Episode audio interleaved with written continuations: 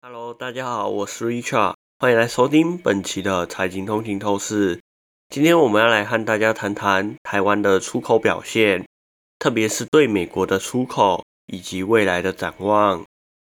台湾财政部最新的数据给了我们一个令人振奋的消息，在 AI 的科技推动下，台湾对美国的出口在十月份达到了七十一点九亿美元，这是历史上单月最高的数字。更令人振奋的是，这一个数字较去年同期增长了十二点一趴，这意味着台湾在五大出口市场中表现最为出色。这一个优秀的表现，主要归功于资通和视听产品。资通产品的出口甚至激增了五十趴，而电子零组件的出口也增长了近二十趴。这些数字都显示了 AI 科技对台湾出口的积极影响。不仅如此，台湾对东协地区的出口也达到了历年十月份的最佳水准。达到了六十七点九亿美元，同比增长一点五趴。直通产品再次成为出口增长最多的类别，达到惊人的五十六点七趴。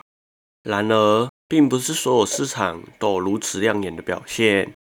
台湾对中国大陆和香港的出口持续下滑，已经连续十五个月处于下滑状态。不过，这一个降幅逐渐缩小。希望在电子零组件需求稳定的情况下，能在十一月份实现正增长。至于对日本和欧洲的出口，由于高基期的影响，十月份分别下降了二十二点七趴和十六点八趴。这主要是受到电子零组件和运输工具出口减少的影响。总结一下，前十月的累积出口显示，只有欧洲实现了正增长。其余市场均呈现了负增长。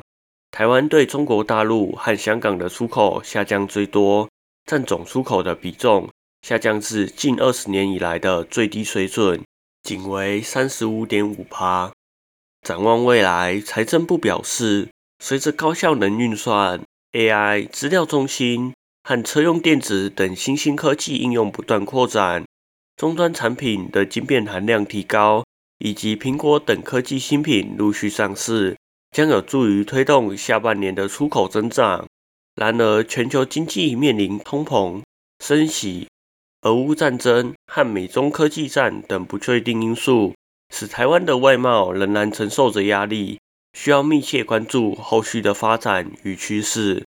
感谢大家收听本期的财经通勤透视。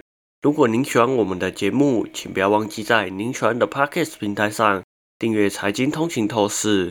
您也可以追踪我们的 IG、Facebook，或者是订阅我们的 YouTube 频道。那我们这一期就到这里了，我们下一期再见，拜拜。